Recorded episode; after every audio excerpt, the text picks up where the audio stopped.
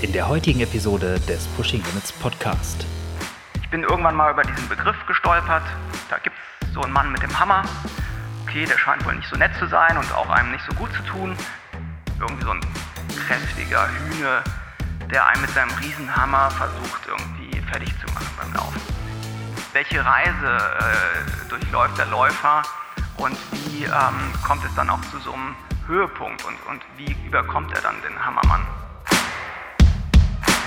Yo, herzlich willkommen zu einer neuen Episode des Pushing Limits Podcast. Für mich eine besondere Episode dieses Mal, denn ich hatte die Möglichkeit, hier zwei meiner Leidenschaften in nur einer einzigen Podcast-Episode zu kombinieren. Und zwar zum einen natürlich der Sport, aber zum anderen das Thema Filme machen. Ich habe mich unterhalten mit Mario Zozin. Mario ist nicht nur ambitionierter Ausdauersportler, Hobbyathlet, wie so viele hier. Nein, Mario ist beruflich auch Regisseur. Und ja, diese Kombination hat dafür gesorgt, dass er ein, ich nenne es mal, traumatisches, prägendes Erlebnis vor ein paar Jahren mit dem sogenannten Mann mit dem Hammer, wie ihn wahrscheinlich viele hier kennen, kurzerhand zu einem Kurzfilm äh, gemacht hat, sage ich mal. Denn über die letzten Jahre hat er sich dann so intensiv mit diesem Thema beschäftigt, da ein ganz konkretes Bild geprägt, auch vom Mann mit dem Hammer. Und nun, nachdem der Film ein Jahr gut auf diversen Festivals unterwegs war, ist es soweit, es gibt den Film zu gucken. Guck ihn dir auf jeden Fall, bevor du diese Episode hörst, am besten direkt an. Er ist in den Show Notes verlinkt. Einfach auf den Play-Button klicken bei YouTube, whatever. Schau dir den Film an der Mann mit dem Hammer. Und dann, ja, ziehst du dir hier die Podcast-Episode rein, denn ich unterhalte mich mit Mario über den Film. Wir gehen die Produktion durch, gehen aber auch alle Einstellungen quasi im Film durch, die ganze Story, was er sich dabei gedacht hat, die unterschiedlichen Aussagen und Bedeutungen der verschiedenen Einstellungen und ja, wie so ein Prozess insgesamt aussieht, was Filmfestivals im Sportbereich damit zu tun haben und zum Ende auch noch, was Mario dann so noch in Zukunft vielleicht im Sportbereich so filmisch geplant hat. Ja, ich habe mich sehr gefreut über diesen Podcast und ich hoffe, dir wird es jetzt genauso gehen. Deswegen bin ich jetzt hier ruhig und wünsche viel Spaß mit dem Gespräch und dem Film. Du bist zwar auch ambitionierter Sportler und äh, passt damit sozusagen hier in unser Beuteschema, aber du bist auch äh, Regisseur. Und äh, über die Connection sind wir jetzt irgendwie zusammengekommen. Aber vielleicht erstmal vorab, so was, was machst du an Sport und wie ist deine, dein, dein Einstieg da gewesen? Ähm, ja, Sport äh, mache ich seit, ähm, also habe ich mein Leben lang natürlich gemacht, jetzt speziell Ausdauersport äh, mache ich seit 2014, äh, habe ich mit dem Laufen angefangen. Nachdem ich äh, die fetten Jahre als junger, erfolgreicher Regisseur auch mit viel Bier und äh, spätem Essen verbracht habe, kam ich irgendwann an den Punkt, äh, wo ich ähm, in den Spiegel geguckt, geguckt habe und ähm, ja, das gefiel mir nicht mehr so, das Spiegelbild. Und ich fühlte mich auch nicht mehr wirklich fit und frisch ähm, und wollte was ändern. Und auf, von einem Tag auf den anderen habe ich dann mit dem Laufen angefangen. Das war 2014 und ähm, habe mich da so reingefuchst, äh, war dann nach einem halben Jahr stolz, mal äh, eine Stunde am Stück laufen zu können und äh, das Ganze mündete dann irgendwann auch noch ins Schwimmen, weil ich dann eine Fußverletzung hatte. Und als ich dann geschwommen habe, ähm, hat noch ein Freund mich dazu überredet, mir mal noch ein Rennrad zu holen. Und so kam ich dann zum Triathlon. Und das mache ich jetzt seit 2016. Da hatte ich meine Premiere in Köln äh, bei der olympischen Distanz. Mhm. Und seitdem äh, Jahr für Jahr ja, verliebe ich mich mehr äh, und mehr in diese Sportart und setze mir immer wieder neue Ziele und habe dann in den darauffolgenden Jahren äh, meine Mitteldistanzen, drei äh, in der Tasche und jetzt für 2020 habe ich mir das große Ziel äh, Rot gesteckt. Ja, da ist ja was vor. Da war 2016 war ich übrigens auch in Köln am Start. Äh, allerdings auf der Langdistanz dann. Das war dann, ist ja mal in Tagen da getrennt gewesen. Ne? Der erste Tag am Samstag am See ist dann irgendwie Sprint und Olympische und so gewesen. Und dann am Folgetag am Sonntag war dann, war dann Langdistanz. Aber da war ich auch am Start, ja. Ah, ja, ich war am Tag davor da ähm, am Fühlinger See, wo es dann aber auch nicht in die Stadt hineinging. Genau, genau, da ja. ist dann alles da gewesen. Aber ja. jetzt ist ja äh, auch neuer Organisator in Köln. Ja, und, zum Glück. Äh, ja. ja, ich hatte da schöne Rennen, muss ich sagen. Also das, ähm, die gerade die, die ersten Jahre, die ich da gestartet bin, war eigentlich immer schön. Ähm, aber es bleibt auch da immer schon mal so ein bisschen die ein oder andere Querele, sag ich mal. Aber ja, jetzt äh, Jetzt macht es ja Veranstalter vom Köln-Marathon und da sollte es eigentlich in guten Händen sein, würde ich mal sagen. Ja, nee, meine Premiere war auch gut dort, aber ich bin dann nochmal zwei Jahre da, später gestartet, da hatte sich die Radstrecke auch verändert. Mhm. Die war dann nicht mehr so nach meinem ja, Gusto. Die hat sich jedes Jahr geändert. Ich bin, glaube ich, drei Jahre in Folge da gestartet, auch äh, oder zwei, zwei oder ich glaube drei Jahre in Folge auf der Langdistanz und das war jedes Jahr eine andere Radstrecke. Na gut, nicht langweilig. Ne? Ja, wobei es immer so war, dass man immer in die Stadt gefahren ist und wieder zurück, aber auf unterschiedlichen Wegen. Okay. Das, äh, aber ja, du bist Regisseur, so das ist ja jetzt vielleicht auch für den einen oder anderen jetzt so nicht ein Job, der einem vielleicht auch im Bekanntenkreis häufiger begegnet, jetzt nicht wie, keine Ahnung, vielleicht der Bäcker oder Elektriker oder sonst was. Ähm, erklär doch mal ein bisschen, was, was machst du überhaupt da beruflich so? Äh, ist lustig, dass du das fragst, weil ich jetzt äh, vor einer Woche einen Vortrag in der Grundschule meiner äh, Tochter gehalten hatte, dritte Klasse, den ich das auch erklären musste. Sehr gut, dann bitte einmal repeat. äh, okay. Also äh, ganz einfach ausgedrückt, der Regisseur ist der äh, kreative Leiter eines Filmprojekts. Also von der Idee ähm, bis zur Umsetzung, bis zur Nachbearbeitung begleite ich quasi ein Filmprojekt von ähm, Anfang bis Ende und gucke einfach, dass die Vision, äh, die ich im Kopf habe und für die ich dann auch bezahlt werde, äh, umgesetzt werde, umgesetzt wird. Und ähm, das ist es. Das heißt wirklich von der Konzeption ähm, des Drehbuchs, äh, der Auswahl der Schauspieler, der Drehorte, äh, der Inszenierung am Set äh, und natürlich dann eben Schnitt und Farbkorrektur etc. Man ist, arbeitet viel mit natürlich ähm, Key-Leuten zusammen, die einen dabei unterstützen, ähm, auch immer Experten auf ihrem Gebiet. Äh, mit denen arbeitet man sehr eng zusammen, um am Ende sozusagen die Vision ja, äh, auf, die, auf die Bildschirm, auf den Bildschirm zu bekommen. Ja. Was machst du da hauptsächlich? In welchem Bereich bist du so da am Start? Also ich mache hauptsächlich Werbung, also äh, national, also äh, für Deutschland, aber auch für viele ähm, ausländische Märkte mache ich Werbung im Bereich Sport, aber auch im Bereich Storytelling, ähm, wo es um ja manchmal so imaginäre, fantasievolle mhm. Szenarien angeht. Mhm. Also ich bin jetzt nicht so der klassische äh, Comedy-Regisseur ähm, oder der klassische Autoregisseur. Ich mache wirklich viel, so wo es um Geschichten geht oder eben Sport. Ja, und da fühlst du dich wohl. Sehr. Ich würde auch no gerne noch mehr Sport machen. also äh, so sehr mir auch das Geschichten erzählen natürlich auch äh, Spaß macht, aber ja, äh, je mehr ich auch natürlich in diesen Sport jetzt reingewachsen bin, desto mehr sozusagen reizt mich natürlich auch da, ähm, das noch auszuweiten und eben auch noch mehr im Sportbereich zu machen. Ja. Wie geht so ein Regisseursalltag, den es in dem Sinne ja eigentlich wahrscheinlich nicht gibt, so klassisch den klassischen Tag, aber wie funktioniert das mit deinem Sport und Training und ist es eine Herausforderung, da einigermaßen ähm, seinen, äh, ich sag mal, seinem Sportpensum irgendwie nachkommen zu können? Ähm, nee, ich glaube, es ist ehrlich gesagt ein sehr dankbarer Job, um äh, Triathlon zu machen, der, der, der na, super zeitintensiv ist, weil ähm, Im Gegensatz zu vielen anderen Leuten, die na, ihre festen Bürozeiten haben, kann ich mir es relativ gut frei einteilen, weil ich äh, den Großteil meiner Arbeit von zu Hause aus mache, am Schreibtisch, ähm, indem ich die, weil die größte Zeitfaktor beim Filmemachen ist eigentlich die Vorbereitung. Ähm, zumindest bei Werbespots. Also das heißt, äh, von den 80 Prozent, die ich für meine Arbeit aufbringe, die mache ich von zu Hause aus. Ähm, dann wird es natürlich immer ein bisschen tricky, wenn man dann ins Ausland reist ähm, oder egal wohin reist ähm, und auf Reisen ist und da sein Training ähm, na, natürlich auch noch umsetzen will. Und das wird dann schon manchmal zu einem ganz schönen Spießrutenlauf. Manchmal muss man auch eine Einheit flöten lassen, weil es ist immer noch ein Hobby. Das muss man sich manchmal noch. Ja, äh, genau, es ist nur ein Hobby, ja. Ja, da muss man sich manchmal noch kneifen und äh, daran erinnern.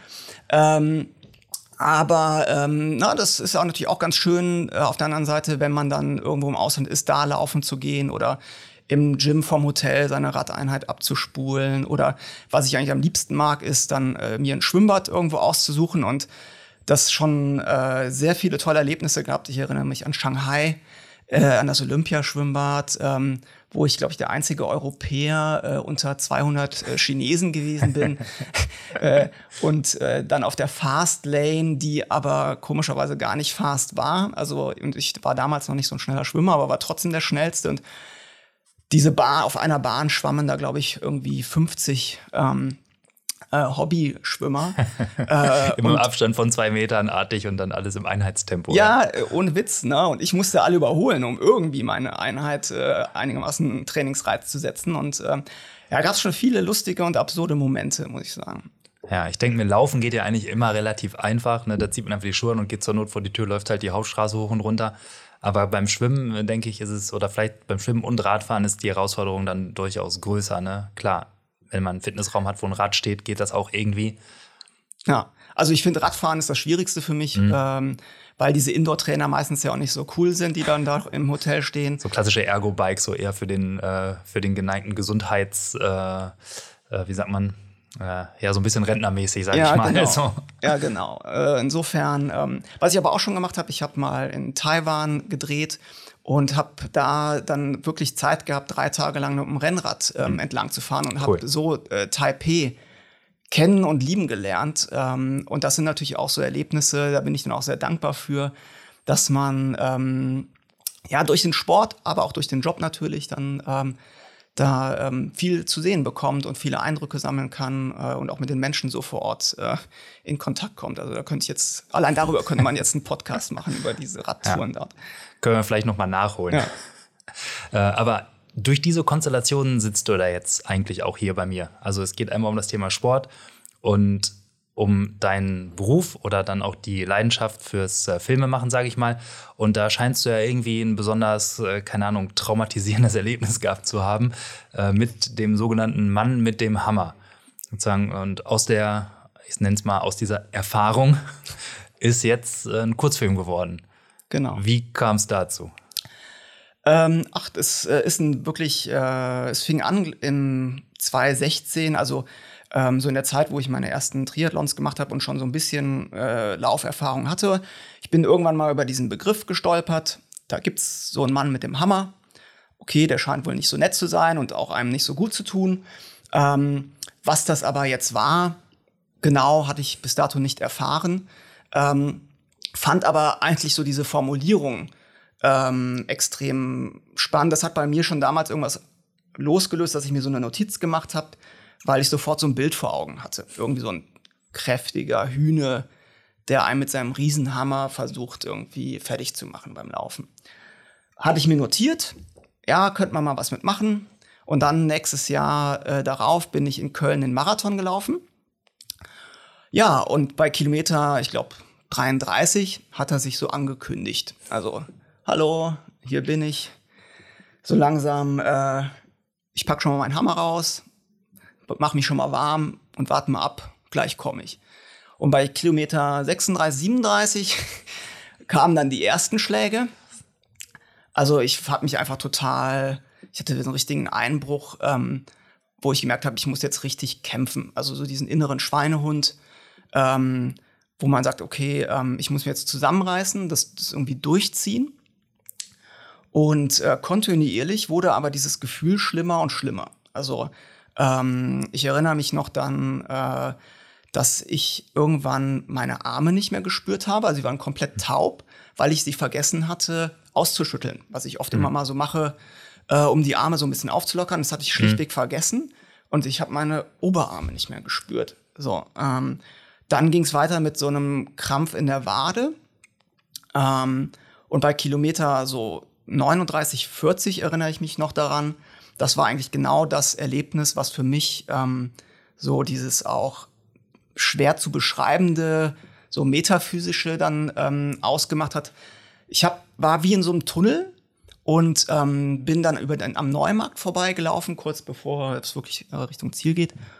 Und ähm, habe alles nur noch in so Schlieren wahrgenommen. Also äh, wie in so einem, wie so ein verwischender Effekt, ähm, dass ich ja, wie in so einem Tunnel war und auch diesen Tunnelblick hatte und wirklich nur noch das wahrgenommen hatte, was sich unmittelbar vor mir äh, befunden hat. Ähm, aber alles, was so rechts und links von mir war, war wirklich ja einfach unscharf, äh, verzerrt, ähm, wie so in Zeitlupe ablaufen. Also ganz seltsam. Ähm, und das war diese Erfahrung und ähm, habe sie glücklicherweise, ähm, also ich habe den Hammermann dann besiegt, kann man in dem Sinne sagen, weil ich mich dann wirklich mit den letzten Kräften dann ähm, ins Ziel äh, ja, äh, gekämpft habe. War ein überwältigendes Gefühl, muss ich sagen. Ähm, und danach, mit ein bisschen Abstand sozusagen, hat sich natürlich diese Idee, etwas über diesen Hammermann zu machen, ähm, ja, natürlich weiter ähm, ja, also die Idee wurde immer also die Idee wurde, äh, die Idee wurde eigentlich in dem Moment geboren. Mhm. Da musste jetzt was machen als Filmemacher. Ja. Das ist aber auch so ein bisschen, glaube ich, das Spezielle. Es war der erste Marathon? Ja, es war der erste, ne? Ja. Und wenn ich mich an meinen ersten Marathon erinnere, dann kann ich mich auch an keine, ich sag mal, schmerzvollere Erinnerung im Sport erinnern, als an die letzten fünf bis acht Kilometer meines ersten Marathons. Das hat sich seitdem auch nie wieder so wiederholt. Aber diese Erfahrung und auch dieses, diese Schmerzen in den Muskeln, Seitenstiche, das erlebt man, glaube ich, irgendwie besonders beim ersten Marathon. Und das hat sich auch, äh, und vielleicht, vielleicht kann dich das ja ein bisschen beruhigen, äh, in den Langdistanzen, die dann später folgten, wo man ja auch den Marathon läuft, die waren muskulär und von diesem Gefühl nicht ansatzweise keine davon so schlimm wie ein Marathon. Ja, das beruhigt mich auf jeden Fall sehr. Man hatte andere Schwierigkeiten, aber nicht, nee, bei mir zumindest nicht auf diese Art und Weise, dieses, dieses komplett muskulär körperliche, wo alles, alles anfängt zu versagen, weil man da irgendwie, man, man läuft da in ein anderes Limit irgendwie rein. Mhm. Aber der Schmerz verändert sich, sagen wir es mal so. Ja, das nehme ich gerne mit und ist auch direkt schon abgespeichert. Sehr gut, ja. Niklas hat mir das übrigens bestätigt, äh, dass es irgendwie, also wenn man, wenn man nur läuft, in Anführungsstrichen, äh, es sich auch für ihn tatsächlich deutlich ähm, intensiver und äh, muskulär schmerzhafter ist, aber auch am nächsten Tag als jetzt nach einem, nach einem Triathlon oder nach, auch nach einem Ironman. Ja.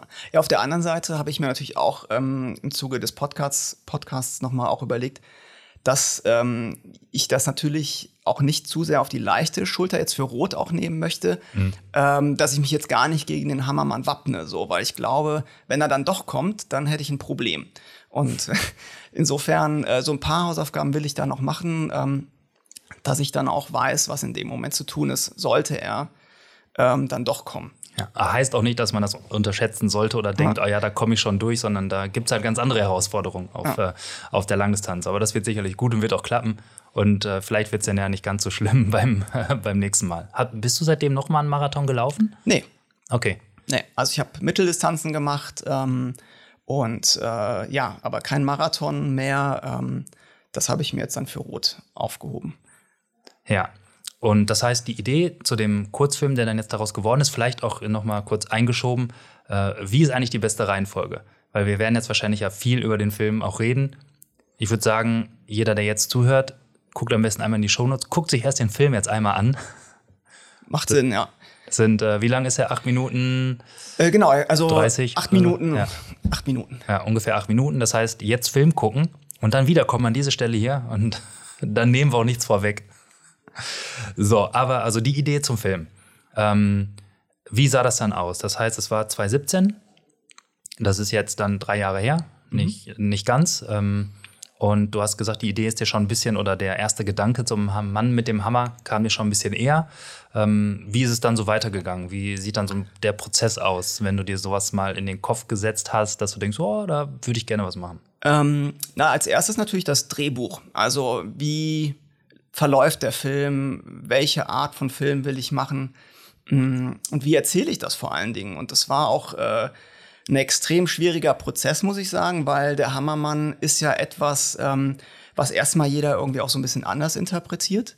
Äh, und es geht etwas, was sich im Inneren des Sportlers abspielt. Also es ist nichts, ähm, was physisch äh, existent ist. Es ist äh, wirklich, äh, ja, eben diesen inneren Prozess sozusagen zu visualisieren, spürbar zu machen, ähm, um natürlich, das war die Aufgabe des Films, auch anderen Leuten zu zeigen, die es vielleicht noch nicht kennen oder aber die es schon kennen, aber eben so dieses Gefühl spürbar zu machen, wie fühlt sich das an, wenn der Mann mit dem Hammer kommt. Und ähm, dieses Abstrakte jetzt in einen Film äh, zu transportieren, das war wirklich die Aufgabe, die natürlich dann auch entsprechend ähm, schwierig war, wo es sehr viel darum ging, ähm, erstmal auch nochmal zu recherchieren. Also ähm, ich habe Bücher gelesen äh, von Haruki Murakami, der mhm. ja eigentlich als Schriftsteller bekannt ist, der dieses ganz tolle Buch ähm, so, äh, wovon ja. ich rede, wenn ich vom Laufen genau. rede, geschrieben hat. Ein, ein, großartiges Buch übrigens. Also wirklich richtig klasse, kann ich auch jedem nur empfehlen, das mal. Äh, ja. Gibt es auch als Hörbuch zu hören oder zu lesen. Ja, also ich habe es auch schon fünfmal gelesen und es wird immer besser äh, von Mal zu Mal. Ähm, ich habe natürlich auch viel äh, ja, ne, recherchiert im Internet ähm, von äh, anderen Sportlern, Triathleten, ähm, Radsportlern, wie die das beschreiben. plus der Erfahrung, äh, die ich dann eben selber gemacht habe und ähm, habe sozusagen aus diesem ganzen äh, Recherchematerial mir die Punkte dann rausgefiltert, die für mich mh, wichtig sind im Film zu transportieren. Habe mir dann überlegt, so äh, wie kann ich das transportieren und habe mir dann sozusagen anhand eines Drehbuchs ähm, erstmal überlegt, dass der Läufer ähm, ein Langdistanzläufer sein muss, weil der Hammermann kommt eben relativ selten nach fünf Kilometern oder zehn, sondern wenn dann wirklich äh, bei den langen Distanzen. Und ich wollte ähm, jetzt nicht, was halt überhaupt nicht möglich war, dass man ihn zum Beispiel in einem Wettkampf zeigt, ähm, wo er natürlich vor allen Dingen auftritt, einfach weil das äh, viel zu ähm, ja, aufwendig ist zu inszenieren, diese ganzen Leute ähm, und Statisten und den ganzen ganzen Sets aufzubauen, das war absolut kein, keine Option. Deswegen halt eine Trainingswelt, ein Trainingsszenario ähm, und dann natürlich der Hammermann selber, äh, die, äh, ja, wie welche Reise äh, durchläuft der Läufer und wie ähm, kommt es dann auch zu so einem Höhepunkt und, und wie überkommt er dann den Hammermann? Also da einzutauchen und sich eine Dramaturgie zu überlegen, äh, die ähm, ja einfach äh, einen von Anfang bis Ende an fesselt. Ähm, das war, waren so die Aufgaben, die ich mir dann gestellt habe. Da schwingen jetzt auch direkt so ein paar Sachen mit, äh, wo, ich, wo mir direkt Fragen kommen. Zum einen, du hast gesagt, und das ist ja auch, glaube ich, dann naheliegend, ähm, der Produktionsaufwand in Bezug auf, ob man das jetzt in einem Wettkampf dreht, äh, wo man dann wahrscheinlich viele Menschen braucht, Zuschauer, Statisten, das Setting irgendwo, weiß ich nicht, in der Stadt, Drehgenehmigung und so weiter, ähm, kostet natürlich viel Geld. Wie ist da der Background? Das ist ja jetzt, ich sag mal, ein Leidenschaftsprojekt von dir. Ähm, wie funktioniert das? Wie, wie konntest du das überhaupt realisieren? Ähm, ja, in dem Fall ähm, war es so, dass also der Film wirklich nicht günstig war. Ähm, und äh, ich, äh, um die Finanzierung des Films zu ermöglichen, äh, auch, muss ich sagen, einiges meines Erspartes da reingesteckt habe. Das war so der Löwenanteil. Ähm, und äh, dann haben mich auch noch zwei Firmen, für die ich öfter eben Werbejobs mache, haben noch was dazugegeben, ähm, was mir letzten Endes dann die Produktion ermöglicht hat. Ähm, aber das war schon ganz guter Batzen. Also, aber ich muss auch sagen, dass ich mache jetzt nicht jedes Jahr so einen Film. Und es war auch für mich, muss ich sagen, eigentlich bis dato das wichtigste Projekt äh, meiner Karriere, weil es eben einerseits so persönlich ist, andererseits ich aber auch so an die Idee geglaubt habe, ähm, dass mir die Sache äh, wert war und auch im Nachhinein muss ich sagen, war es mir, würde ich es auch immer wieder so tun. Ja, du bist dann aber auch in die Drehbuchphase direkt mit dem Hintergedanken reingegangen, ja, ich muss einen Blick aufs Budget haben und es dann auch so ein bisschen so dahin, sag ich mal, zumindest das dahin zu entwickeln? Oder wäre deine bevorzugte Variante gewesen, hey, Wettkampf, richtig viele Leute, ähm, großes Set, ähm, wie, wie ging das zusammen? Ähm, also die Wettkampf, ich mache das ja schon über zehn Jahre jetzt mhm. ähm, Regie und ich weiß, was das bedeutet, ähm, sowas zu inszenieren, damit es gut aussieht und glaubhaft vor allen Dingen. Na? Und deswegen war das überhaupt keine Option, weil da spricht man dann über Summen von 100, 200.000 Euro. Uh, und so viel Gespartes wollte ich dann doch nicht opfern. das ist schon mal gut, wenn man so viel Gespartes ja. hatte. Das ist doch schon mal Daumen hoch. Genau, das müssen wir auch erstmal haben. Genau.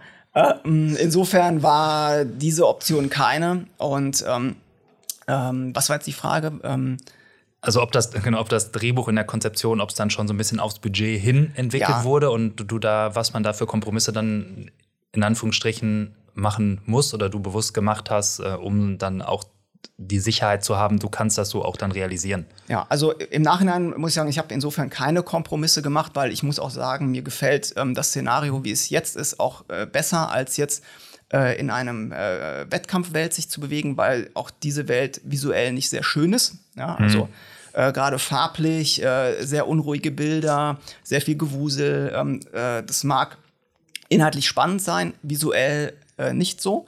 Ähm, deswegen ähm, bin ich sehr froh ähm, und hätte es auch so oder so, selbst wenn ich das Geld gehabt hätte, hätte ich es nicht so nicht gemacht. Ähm, einfach damit die äh, Bilder und auch der Athlet im Mittelpunkt stehen. Äh, dann ähm, war es sozusagen natürlich wichtig, dass wir die Locations finden, die einfach visuell was hermachen. Und das hätte man jetzt natürlich ähm, auch irgendwo in Deutschland drehen können. Ähm, aber zum Beispiel haben wir den Läufer in Slowenien gedreht, einfach weil wir uns da in diese karge Landschaft mhm. verliebt hatten. Ähm, insbesondere natürlich auch diesen, ähm, diese Bergstraße mit diesen äh, durch den ähm, Fels ja, ja. gehämmerten Tunneln, die großartig waren für das, was wir davor hatten. Ähm, und da, ähm, ja, das, das hat natürlich noch mal ein bisschen mehr Geld gekostet, so, aber ähm, das war mir dann am Ende auch extrem wichtig, äh, weil ich wollte ja auch etwas schaffen, was, ähm, wo ich am Ende nicht das Gefühl habe, ich habe da jetzt irgendwelche Kompromisse gemacht, äh, die den Film einfach spürbar, ähm, ja, äh, schlechter gemacht, hätten, ja. gemacht hätten. Also für mich passt es auch nicht oder den Protagonisten nicht im Wettkampf zu sehen, sondern halt alleine, weil es ist ja auch irgendwie ein Thema, was findet in einem selbst statt. Und für mich passt das dann damit zusammen, dass es halt auch ne, visuell sich auf die einzelne Person konzentriert, weil eigentlich in dem Moment, auch wenn man in einem Wettkampf ist mit tausenden anderen, ist das Problem, was man da ja da hat, oder diese Auseinandersetzung, ist ja rein mit sich selbst. Und das von dem von daher passte das für mich auch konzeptionell vollkommen. Ja. Aber es ist ja trotzdem interessant, dann auch zu sehen, äh, was da für eine Wechselwirkung dann entsteht zwischen, äh, ich sag mal, äh, Pre-Production, also ne, Drehbuch und alles Mögliche und dem Budget, für das man das am Ende dann auch realisieren muss oder möchte. Ja, absolut, ja. ja. Aber kommen wir vielleicht zurück so ein bisschen da zum, zum Konzeptionellen.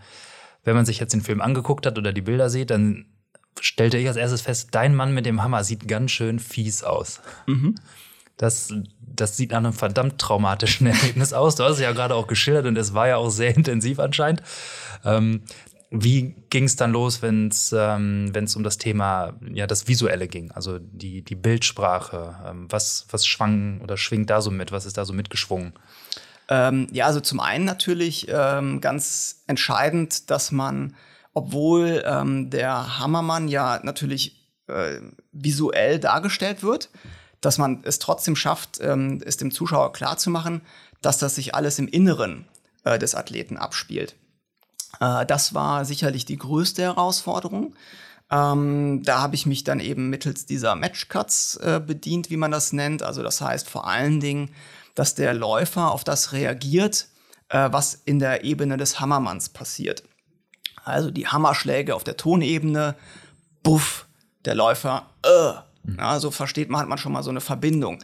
Und dann eben aber auch diese visuellen äh, Verbindungen der Dunkelheit. Also gerade am Anfang, wenn er dann diesen Berg hochläuft, kommt er ja in diesen dunklen Tunnel, wo es irgendwie ganz schwarz wird. Äh, und das war dann eben auch äh, visuell, führt einen über in diese dunkle Welt, wo der Hammermann ähm, dort ist, ähm, um da auch eine Verbindung zu schaffen. Und äh, die letzte Ebene war dann sozusagen die, der Ort des Hammermanns. Der ist ja in so einer ähm, venenartigen Höhle. Also das war zumindest die Assoziation, die wir da äh, erzielen wollten, auch mit dem roten Licht, ähm, dass man zumindest ähm, natürlich auf einer sehr abstrakten Ebene, aber äh, trotzdem so das Gefühl bekommt, dass er äh, wie in so einer ja, äh, Aorta ist und dort sozusagen gegen die Wände äh, haut, die dann sozusagen im Inneren äh, des Athleten sich befinden. Ja, und ähm, wie hat sich dieses Bild bei dir so geprägt? Ähm, wie, wie bist du da, bist du dazu gekommen? Also jetzt erstmal die Erscheinung jetzt erstmal des, des Manns mit dem Hammer. War die, als du damals so die Schmerzen hattest, war das irgendwie so präsent, dass du das, ah, das ist er, der Arsch? Naja, ich meine, ähm, beim Hammermann hat man ja jetzt nicht so einen 1,60, äh, 55 Kilogramm äh, Mann mit so einem Obi-Hammer ähm, vor Augen. Also äh, weil es geht ja vor allen Dingen darum, dass er einen in die Knie zwingt und einen wirklich fertig macht beim Laufen. Also muss das schon irgendwie eine imposante Figur sein. Der Hammer muss genauso ähm, imposant und beeindruckend sein, einfach um auch diese Brachialität ähm, zu symbolisieren äh, und rüberzubringen, die der Hammermann ja auch nun wirklich hat. Ähm, also ist ja wirklich ein sehr fieser, äh, brutaler Typ. Und insofern äh, war also klar, dass die Marschrichtung ist, wir brauchen einen großen, starken, möglichst böse aussehenden Mann, dem es Freude bereitet, andere Läufer oder Ausdauersportler fertig zu machen. Den habt ihr auf jeden Fall gefunden, wenn ich mir das so angucke oder als ich es gesehen habe, die so, ach du Scheiße. Ja. Mit dem möchte ich auf jeden Fall nicht aneinander geraten. Schon gar nicht, wenn er den Hammer in der Hand hat. Ohne kann ich vielleicht weglaufen, aber in der Höhle keine Chance. Ja, das ist schön, dass du das sagst. Ich muss auch sagen, äh, das war auch meine größte Sorge, da ähm, jemanden nicht zu finden, der genau das verkörpert. Und äh, mit Dave Crossland ähm, aus Manchester habe ich da äh, jemanden gefunden, lustigerweise den allerersten, den ich für die Rolle gecastet hatte. Sieht aus wie ein Strongman-Athlet. Ist, ist er einer? Ähm, er ist ein Bodybuilder ähm, gewesen. Äh, das heißt, er hatte so seine besten Jahre äh, vorbei. Ähm, aber sozusagen, das war das Gute. Er befand sich also nicht mehr in dieser absoluten Topform, ähm, wo die Muskeln extrem definiert noch ausgearbeitet sind, sondern war eher so dieser bullige Typ. Mhm, genau. Genau, und genau das äh, plus die Haare auf dem Rücken und an anderen Stellen äh, und auch sein Gesicht, ähm, was auch schon so ein bisschen vernarbt gewesen ist und auch sein roter Bart, äh, seine Stimme, also da kamen so viele Dinge zusammen, äh, wo ich dachte, yes, das ist er. Das ist auch seine Stimme, ähm, die man hört. Ja. Okay, ja, das passt wirklich perfekt. Und ja, das ist natürlich auch außergewöhnlich, dass das dann so zusammenkommt, sicherlich. Ja, also ich habe wirklich, äh, beim Casting ist es eher mal so, man, man guckt sich irgendwie 50, 60, 70, 80 Tapes an. Mhm. Dann wählt man natürlich noch mal aus, äh, wen man jetzt noch mal speziell castet. Aber dass ich jetzt beim allerersten Casting äh, sage, okay, besser wird's nicht mehr, ähm, das ist mir so auch noch nie passiert. Ja, ich denke auf jeden Fall ein, ein guter Match. Wie sah da die Recherche dazu aus? Also jetzt nicht, sage ich mal, konkret die Auswahl des einzelnen Darstellers, sondern hast du dich im Vorfeld irgendwie damit äh, so beschäftigt, dass hast du dir Feedback oder Meinungen von anderen eingeholt, gesagt, hey, wie sieht denn für dich der Mann mit dem Hammer aus? Oder hier, das ist mein Bild, ist das, äh, kannst du damit was anfangen? Wie, wie sah der Prozess so aus? Nee, da bin ich dann tatsächlich so ähm, bei mir geblieben, bei meiner Vision, die habe ich natürlich entwickelt, also eben mhm. durch die Recherchen, äh, aber auch einfach dadurch, wo ich mir überlegt habe, was für Merkmale muss denn dieser Mann haben. Und Casting ist ja auch ein Prozess, wo du dann automatisch einfach Leute dir anguckst und dann irgendwie auch ein Bauchgefühl entwickelst, das kann ich mir vorstellen und das ist aber die falsche Richtung. Ne? Also eben zum Beispiel so extrem durchtrainierte, ähm, ich sag's mal, Bodybuilder mhm. wären jetzt für mich keine Wahl gewesen, weil ich wollte jetzt nicht in so eine ähm, Gladiatorenrichtung gehen oder so. Das musste einfach so ein fieser Möps sein. Ja, so, so, eine Wucht muss da irgendwie drin stecken, ne? Ja. Genau. Und da bin ich dann ähm, über, ich habe früher in Kindestagen immer gerne Wrestling geguckt und war erst so in dieser Wrestling-Ecke, weil da sind ja auch viele von diesen extrovertierten Typen, die aber jetzt alle auch so ein bisschen stämmiger gebaut sind, nicht so definiert. Und ähm, da habe ich viel recherchiert und auch mit Leuten gesprochen und auch angefragt und bin dann aber über diese Community dann auch über Umwegen bei Dave Crossland gelandet. Mhm. So, genau. Ja, er passt so in diese Kategorie. Ist halt, ähm, wenn du Game of Thrones Gucker bist, dann wirst du ja The Mountain äh, kennen. Und das ist zum Beispiel ähm, ist ein Isländer, der ist auch Strongman-Athlet. Also da so, wenn du nochmal so jemanden suchst, kannst du mal gucken bei den äh, World Strongest Man Competition. Da, wie siehst du nur so, so Jungs rumlaufen? Genau, bei Strongman, wo du sagst, habe ich auch geguckt. Okay, äh, ja. ja. Das, weil, das hat mich direkt daran erinnert. Und ähm, ich folge dem äh, äh, Eddie Hall, ich weiß nicht, ob du das sagst, das ist Eddie the Beast Hall, der hält aktuell den Rekord auch im Kreuzheben mit 1100 irgendwas Kilo und der ist, glaube ich, 2017 World's Strongest Man geworden, ist auch ein Brite. Und der sieht ähnlich äh, oder kann ähnlich fies aussehen. Und da hatte ich direkt diese Assoziation. Ja, den kenne ich auch. Ja, den habe okay. ich dann auch getroffen im Zuge meiner Recherchen. Also ich habe nicht mit ihm gesprochen, aber bin immer wieder äh, auf seine Bilder gestoßen. Ja, den habe ich einmal oder zweimal live gesehen auf der FIBO, auf dieser Fitnessmesse, die in äh, Köln ja mittlerweile ist. Und ähm, da hat er dann für, war für irgendeinen Partner da und hat da irgendwie ein bisschen Kreuzheben-Show äh, so gemacht.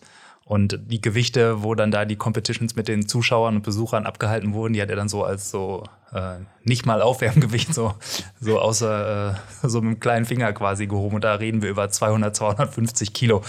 Das, das war schon beeindruckend. Deswegen vor, vor dieser Schlagsportler äh, habe ich auch echt größten Respekt, muss ich sagen. Ja, ich meine, wer den Hammermann dann mal in Real treffen will, der kann auch wirklich zu FIBO gehen. Äh, der Dave wird auch da sein ah, dieses Jahr. Ja, sehr gut. Ja, kann er vielleicht den Hammer ja nochmal einpacken? Oder ist es, ist es ein echter Hammer gewesen ähm, oder äh, Requisite mit äh, weniger Gewicht? Oder konnte man damit richtig zuhauen? Nee, es ist ein richtiger Holzhammer gewesen, den wir gebaut haben, äh, der dann zum Glück ähm, im vorletzten Take erst gebrochen ist. ja, also Dave hat ihn dann äh, auch wirklich kaputt gekriegt. Ja, sehr gut. Hier zahlt sich ja wahrscheinlich auch aus, wenn dann die Energie auch wirklich da ist. Ja, ja aber wie gesagt, wäre es am, äh, beim zweiten Tag passiert, hätten wir ein Riesenproblem gehabt. Ja, ja das, Das stelle ich mir äh, so vor, das stimmt.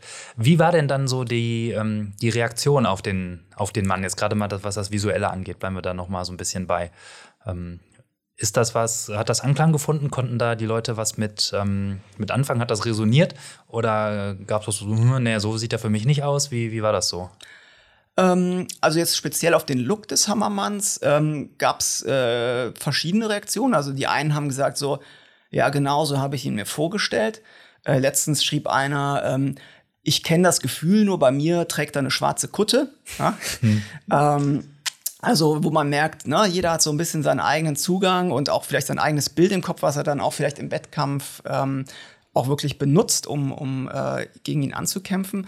Insofern ähm, war da die Resonanz äh, ähm, ja eine gute Mischung. In erster Linie habe ich gemerkt, dass der Film natürlich vor allen Dingen bei Leuten super funktioniert, die einfach mit diesem Thema ähm, was anfangen können. Also Leute, die irgendwie wirklich in, an ihre Grenzen gehen im Sport, äh, die sich total mit dem Film und mit dem, was dort passiert, ähm, ja, identifizieren und das nachempfinden können. Und deswegen ähm, bin ich ja auch sozusagen auf euch gekommen und habe euch den Film geschickt, weil es mir natürlich jetzt ein Anliegen ist, weil der Film jetzt ein Jahr lang auf diversen Filmfestivals, mhm. nicht für jeden, jedermann äh, zu sehen, dass er jetzt einfach wirklich so ähm, nochmal äh, neu in die Welt hinausgetragen wird, dass wirklich jeder, äh, der diesem Thema äh, irgendwie ein, ein, eine Beziehung dazu hat, ähm, diesen Film auch sieht. Weil letzten Endes ist es ja natürlich auch für mich äh, ein Motor gewesen, einen Film zu machen, der auch die Leute inspiriert.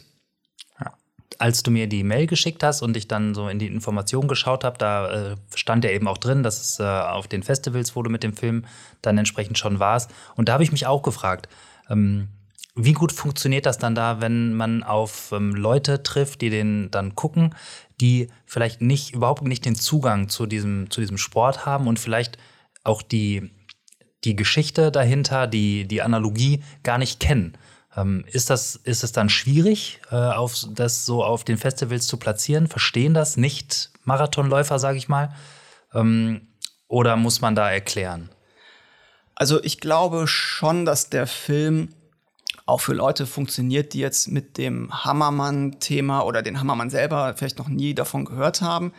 Ähm, aber ich muss schon mittlerweile ganz klar sagen, dass der Film natürlich wirklich noch mal viel stärker Resonanz findet bei Menschen, die mit dem Thema in Kontakt stehen. Deswegen, der Film äh, lief auf äh, vielen Festivals, davon waren aber auch wirklich die erfolgreichsten Festivals, die, äh, die das Thema Sport sich auf die Fahne geschrieben hatten. Mhm.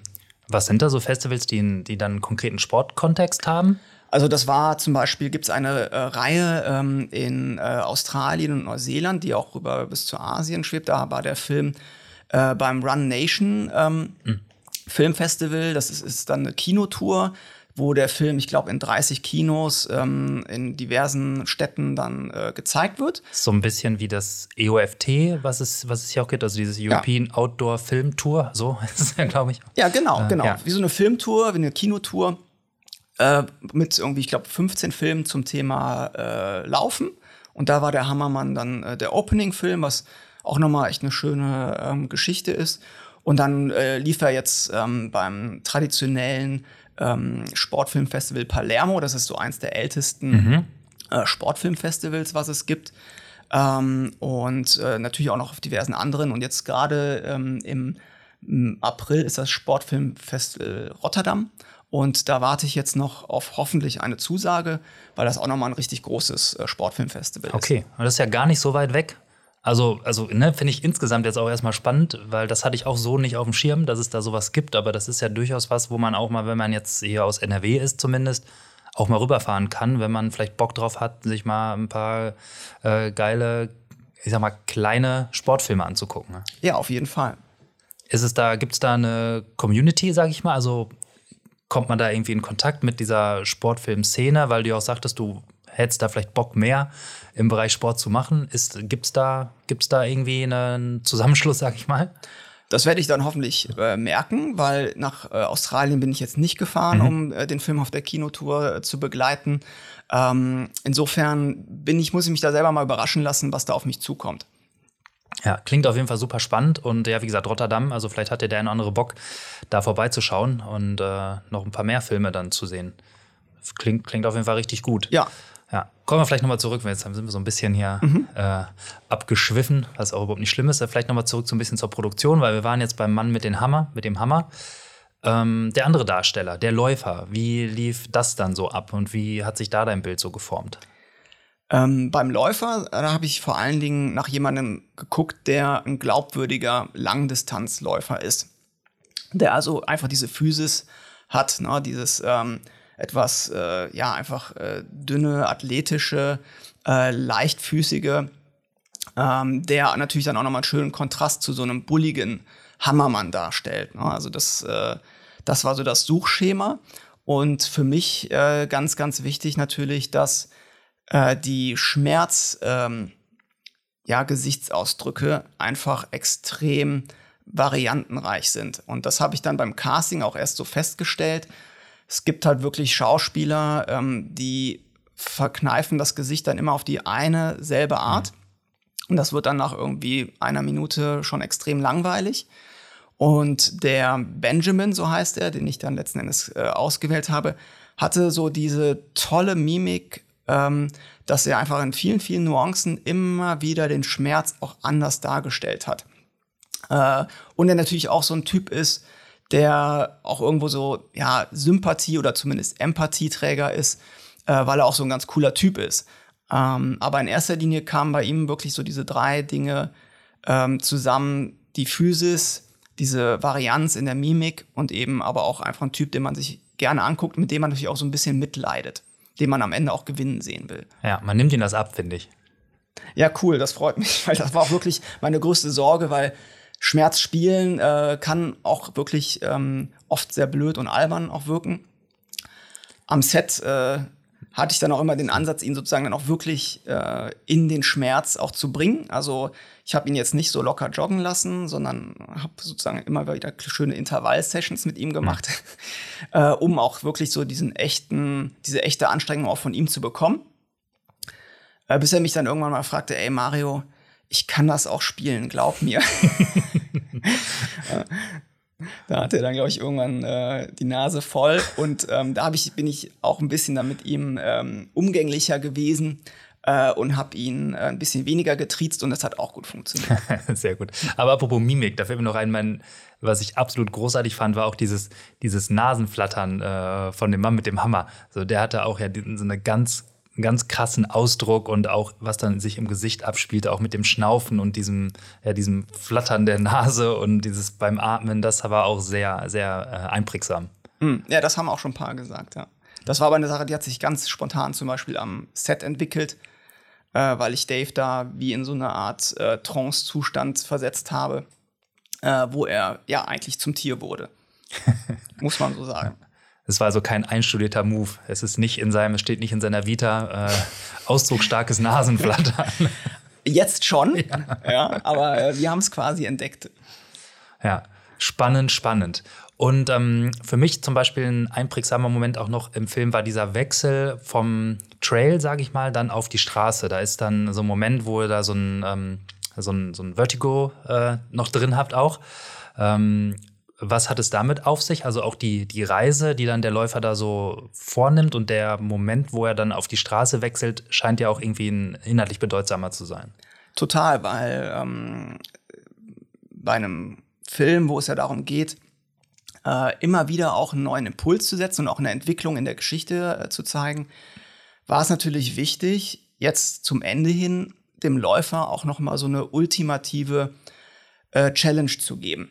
Und was ist denn als Läufer die ultimative Challenge? Für mich ist das eine lange, gerade Straße, die äh, scheinbar unendlich ist, wo kein Ende zu sehen ist. Ja, richtig scheiße. Ja.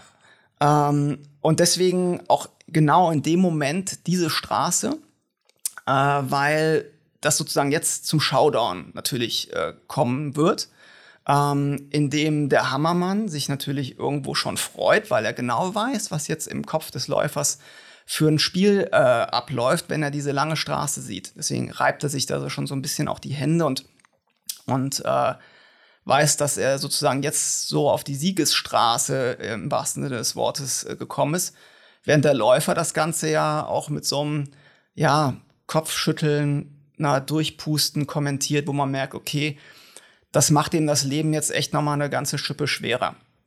Äh, und das ist dann sozusagen, ja, leitet ja auch über zu dem Höhepunkt des Films, wo es dann eben auch in diese sehr ja, abstrakten äh, Zustände geht, die du vielleicht ja gleich noch ansprichst, ähm, äh, wo man dann in diesen wirklich innersten Kampf äh, eintaucht. Ja, genau. Also für mich war es so auch der Moment, dann ging es auf die Straße und auch mit dem, ähm, mit der Einstellung, mit dem, mit dem Vertigo, also mit diesem gleichzeitigen ähm, Zoom und äh, Rückfahren der Kamera, so dass man, ich weiß, ist es, find, kann, wie würdest du das beschreiben für jemanden, der nicht weiß, was es ist? Wie, wie sieht das aus? Klar, man kann es sich einfach angucken, aber wie, wie beschreibt man das am besten? Ja, es ist wie so eine perspektivische Verzerrung, ähm, dass man im Prinzip ähm, die, dass man wie in so eine andere äh, Realität jetzt eintaucht. Ähm, dass sich die Wahrnehmungsverhältnisse verändern. Das ist eigentlich das, was ein Vertigo so macht.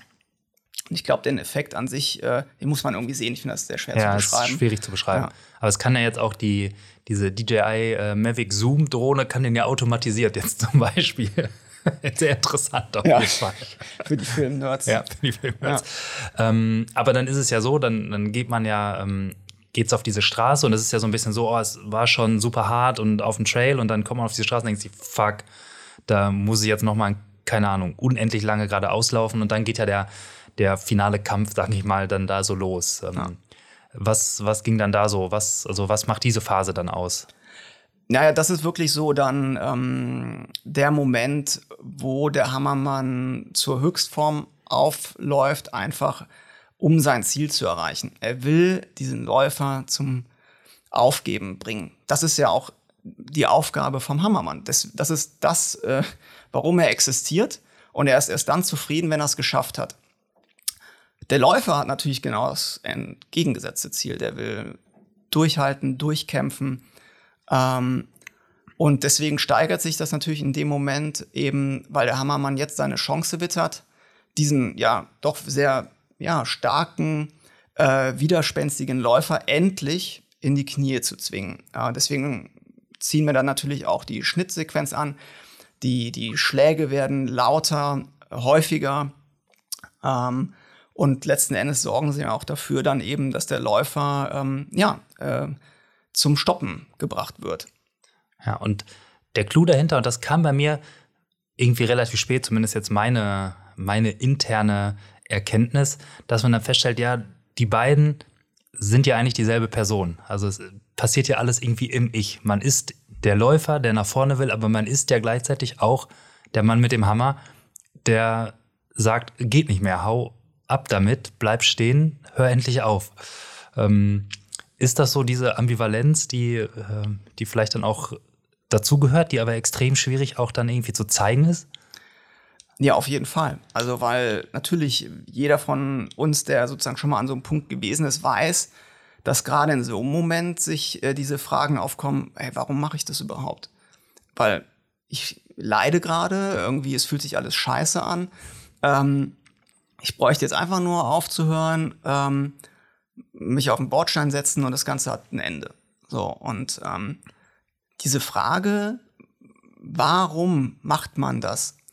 Ähm, und das war dann eben wirklich für mich ähm, diese Frage, die ähm, an dem Punkt dann auch zum Tragen kommt. Es muss so ähm, eine starke, ein starker Leidensdruck da sein, dass der Läufer an diesen Punkt kommt, wo er sich genau darüber äh, den, Gedanken machen muss, ob sich das überhaupt noch lohnt oder ob er wirklich eben aufgeben will.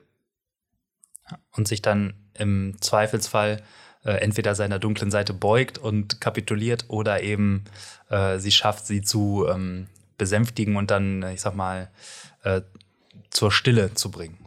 Genau. So wie es dann ja auch im Film äh, weiterging letztendlich. Ja, genau. Ja.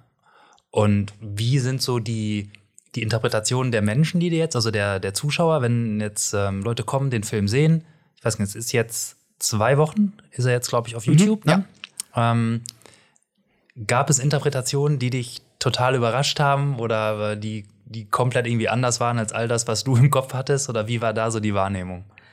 Ähm, nee, also die Leute, die jetzt kommentiert haben, ähm, muss ich sagen, waren überwiegend total, ja, äh, was ich mir eigentlich erhofft hatte, auch wirklich positiv und eben auch überschwänglich bis hin zu inspiriert und motiviert. Ähm, das äh, hat mich auch wahnsinnig gefreut und äh, ist auch eben jetzt noch eine große Motivation, den Film auch noch weiter äh, unter die Leute zu bringen.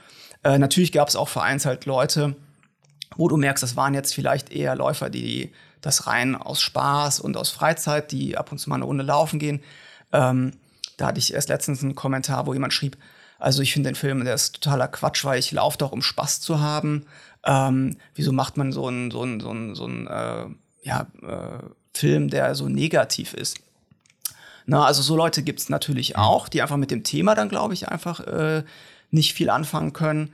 Ähm, aber es geht mir auch wirklich um die Leute, die eben das schon kennen und die irgendwie von diesem ganzen inneren Kampf, den wir durchgehen, auch irgendwo, ähm, ja, die das antreibt und die sich damit auseinandersetzen.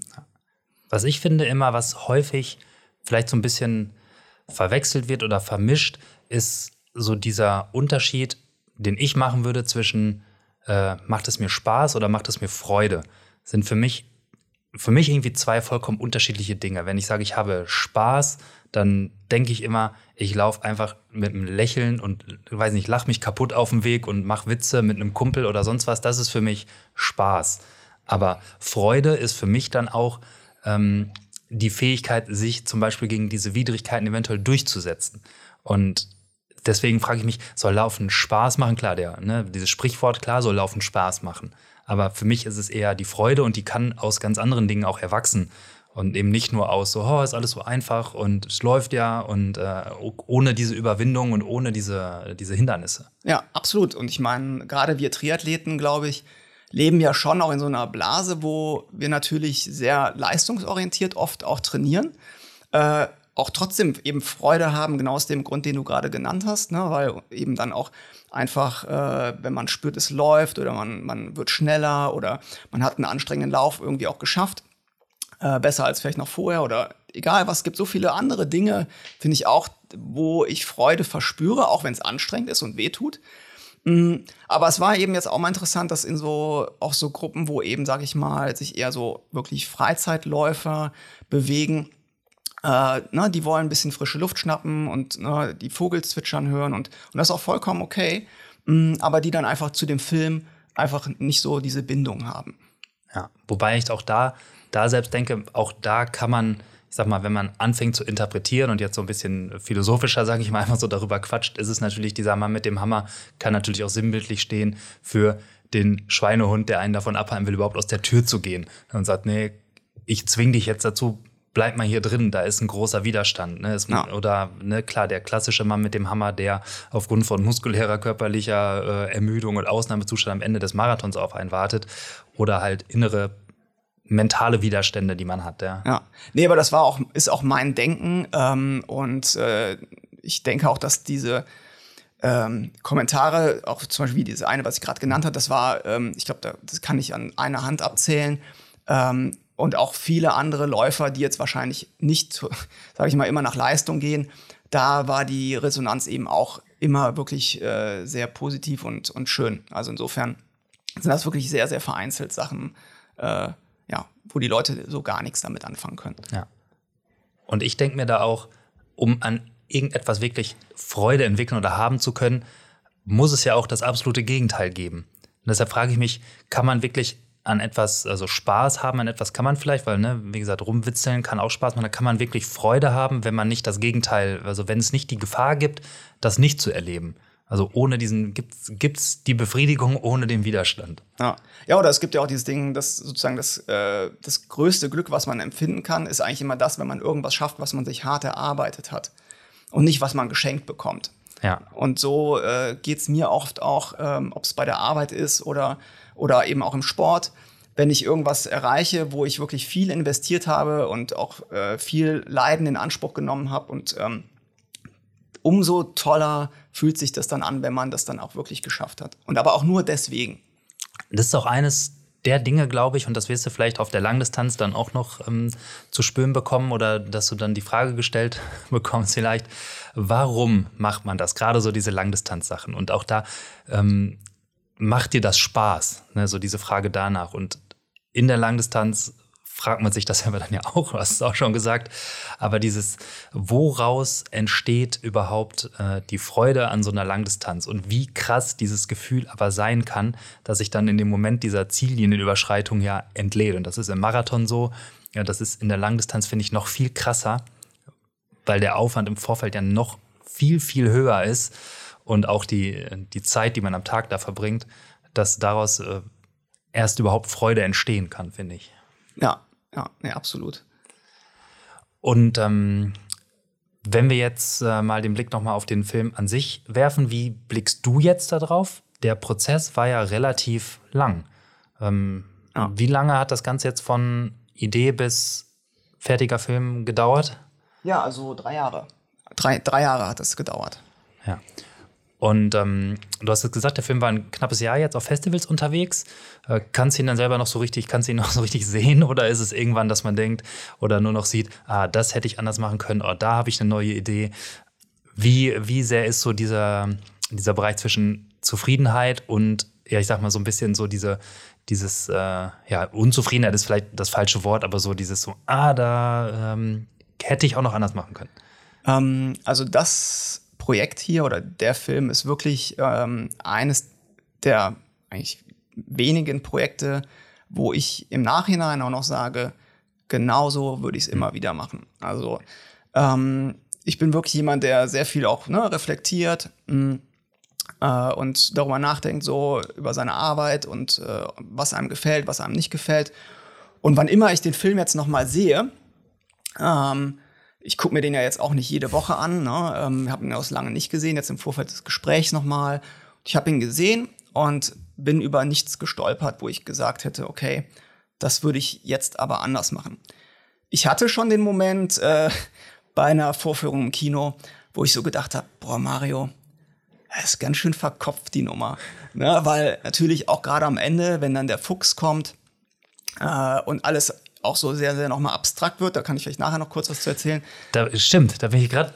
Die Notiz habe ich hier glatt übersehen, den Fuchs, da müssen wir gleich ja. mal drüber reden. Ja. Also, das habe ich schon gedacht. Ich habe gedacht, okay, was für ein verkopfter, das, was für ein verkopfter Film, aber wirklich in deinem Kopf. Also, das ist wirklich so, äh, wo ich merke, das, was da im Film zu sehen ist, ich weiß natürlich bei jedem Detail, was ich damit ausdrücken wollte. Ähm, ich glaube, dass natürlich überhaupt nicht alles davon letzten Endes auch beim Zuschauer dann auch genauso ähm, auch aufgenommen wird, geht auch gar nicht. Aber ähm, zumindest haben mir immer wieder Leute auch äh, bestätigt, doch, doch, also ich habe das schon verstanden, na, was du mit diesen Unschärfen da irgendwie äh, suggerieren wolltest.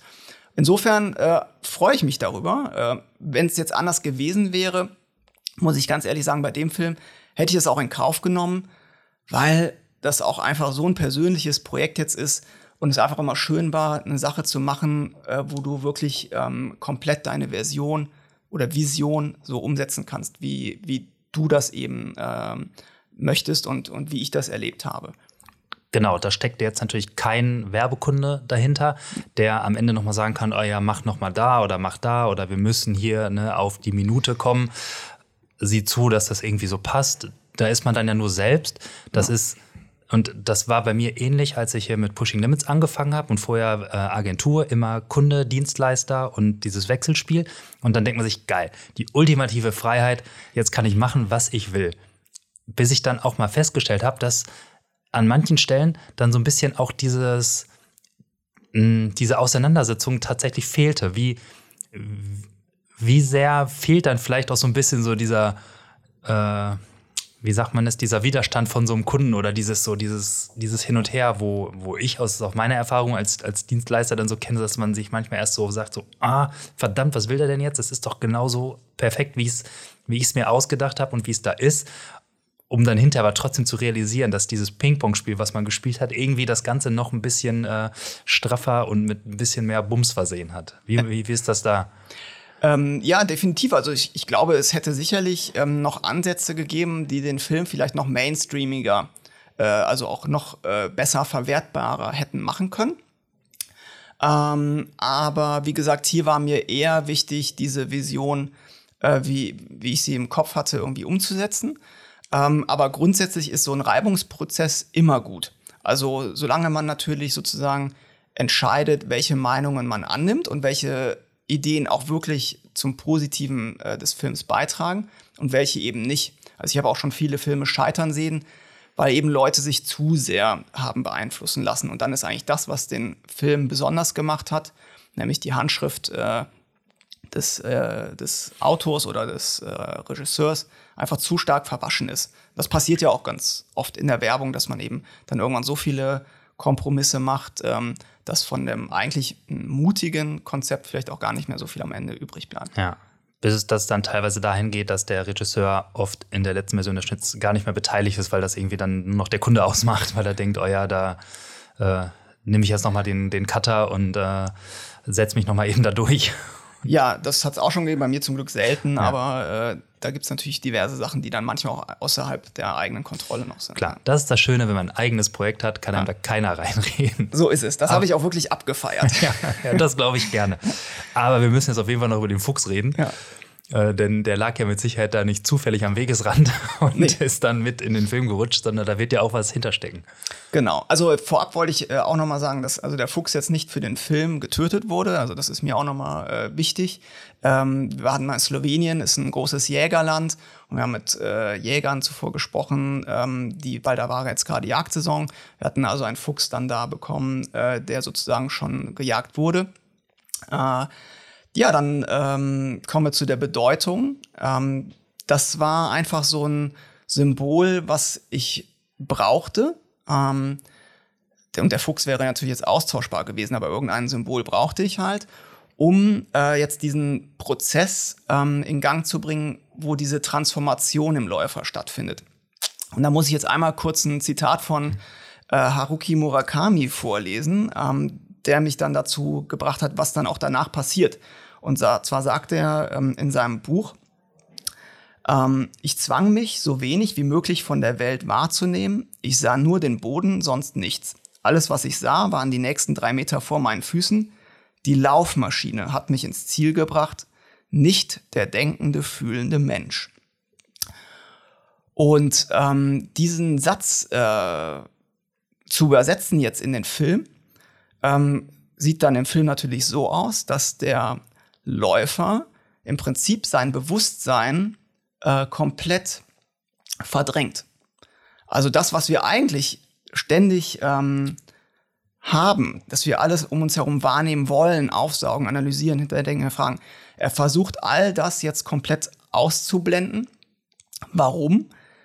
Weil wenn er diesen Fuchs sieht, äh, ist es wie so eine Art ähm, Symbol für die Endlichkeit des Lebens. Das war Tod war für mich ein wichtiges Thema, einfach um diese Endlichkeit da reinzubringen und eben aber auch diese Dringlichkeit.